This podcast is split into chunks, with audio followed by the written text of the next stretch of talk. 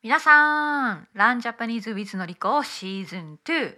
今日も私の夏休み、エディンバラ編パート3ということで話していきたいと思います。えーでもね、皆さん、私の夏休みもう終わってしまいました。昨日、スコットランドから帰ってきたんですね。昨日朝早くエディンバラの空港から飛行機に乗って北アイルランドのベルファストまで帰ってきました。いやー楽しい時間って本当に早く過ぎますね。私の夏休みはあっという間でした。本当にすぐに終わっちゃった。それだけ毎日楽しかったということだと思います。いやー本当にたくさん食べました。たくさん食べてたくさん飲んで楽しかったです、えー一番美味しい食べ物ねいろんなものを食べたんですよ。スコットランドの、まあ、イギリスっぽい料理から国際的な料理まで。エディンバラはやっぱりベルファストより大きいですね。たくさんの美味しいまあ、いろいろな国の料理がありました。日本の料理中国の料理マレーシアシンガ,、えーシンガポールじゃないね、えーインドネシア料理、えーいろいろな料理です。ベトナム料理。ね。あの中でもですね私の、まあ、この5日間で食べたもののトップ1とトップ2はですね、まあ、まずムール貝。ムール貝シーフードの料理です。ムール貝の白ワイン蒸し。えーこれはねランチタイムで食べたんですけど美味しかったですね。たくさんのムール貝を食べました、えーもちろんね皆さんイギリスの料理といえばフィッシュチップスだと思うんだけれどもフィッシュチップスも食べましたよ。美味しかったです。はい、えーそして外国の料理で言えばですねこれ最後の日の夜ご飯だったんですけれどもダンプリング蒸し餃子。これねあのエディンバラで評判のいいという、えーダンプリングの料理屋さん。えダンプリングのレストランで買った餃子なんですけど美味しかったですね。あの皮が、ね、蒸した餃子の皮がもちもちで、うん、これはかなり良かったです。そして私のインスタグラムでもちょっと紹介したんだけど生きがいラーメンっていう、ま、生きがいラーメンっていう名前ですねレストランの名前ラーメン屋さんの名前なんですけどここのラーメンもとても美味しかったです皆さんもしエディンバラに行くことがあれば このようなおすすめをね私させていただきたいと思いますね。あのぜひねたくさん写真を撮ったのでこれからね私はちょっと旅行記エディンバラ旅行記のあの e マガジンをちょっと作ってみようかなと思っていますね。日本語でコメントを書いて。でできたらこれは私の Patreon の皆さんに差し上げたいと思っているので皆さん Patreon になってみてください。はい、えーさて今日はねスコットランドといえばスコッチスコッチウイスキーということでウイスキーについて話したいと思うんですね。私はウイスキーが大好きなんです。一番好きなお酒だと思います。日本に住んでいた時には、まあ、まだ若くて20代後半ウイスキー飲みましたよ日本ででもね美味しいと思えなかったんですね。多分まだまだ私は子供でした、ね、ウイスキーの美味しさがわからなかった。イギリスに来て北アイルランドに住み始めて北アイルランドのウイスキーアイルランドのウイスキーそしてスコットランドのウイスキーを飲み始め味を覚えたんですね。うわあ美味しい。美味しいんです、えー私は飲み方ねウイスキーを飲む時に、えーたくさん飲みません。本当にグラス1杯だけで十分だと思うんですけれども、えーそこにそのままウイスキーを飲むかでその後ちょっとお水を入れて飲むかまたは氷を一つ入れて飲むかそんな感じで飲みます。私の一番好きなウイスキーはスコットランドの島ですね。島。アイラ。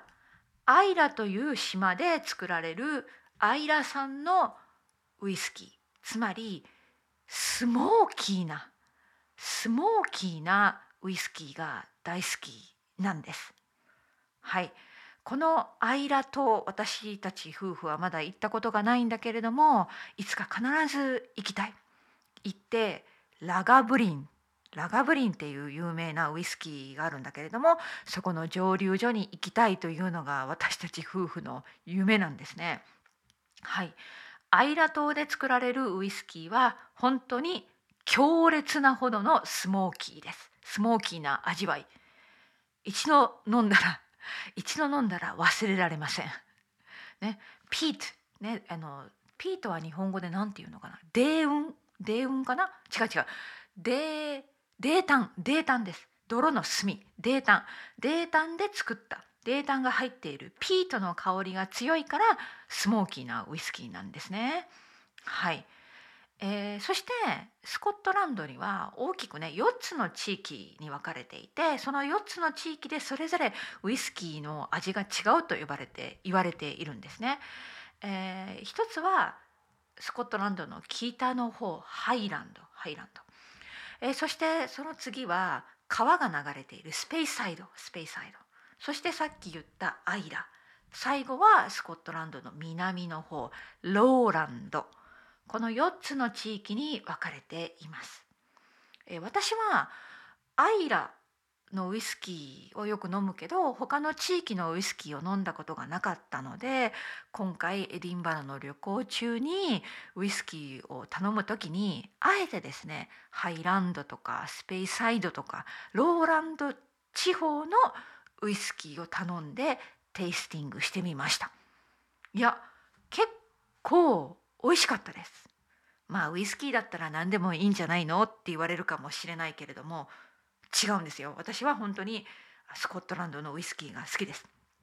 ね、あのスコッチウイスキーと呼ばれるためにはいろいろな条件があるそうなんですけどもやっぱりスコットランドで作ったものじゃないとスコッチウイスキーと言えませんよね。えー、今回ね新しい発見はスペイサイドかな？スペイサイドあの川ですスペイ川の地域スペイ川スペイ川が流れている地域に、まあ、50以上の蒸留所が集まっているそうなんですけれどもすごいですよね。えスペイサイドのウイスキーを初めて飲みました。あの面白かったです。なんかフルーティーな感じなんですよ。フルーティー。ね、フルーティーでなんか飲んだ時に蜂蜜のような花のような香りがするんですね。面白い味わいでした、うん、でもやっぱり私はスモーキーな ウイスキーが好きかな。うん。皆さんはお酒飲まない人も多いですよね。ごめんなさい。お酒の話をして。でもねやっぱりスコットランドに行ってお酒が好きならスコッチウイスキーを楽しまなければいけないと思うんです。はい。あのいろいろなパブに行ったんだけれどもパブに行くとですね大体テイスティングのコースがあります。であのお店の人が選んだテイスティングとか決まったテイスティングコースがあって大体3つのグラスが出てくるんですね。で味を飲み比べるっていうようなことができると思います。あと私たち夫婦がやったのは、ね、そのバーパブでですねそこで働いているスタッフの人はやっぱりウイスキーに詳しいですからお酒に詳しいですからその人たちにおすすめを聞くんですね。あの今おすすめがありますか？とかね。うん、そしたらね結構美味しいものをおすすめしてくれます。えー、その中で一つね新しい発見がありました。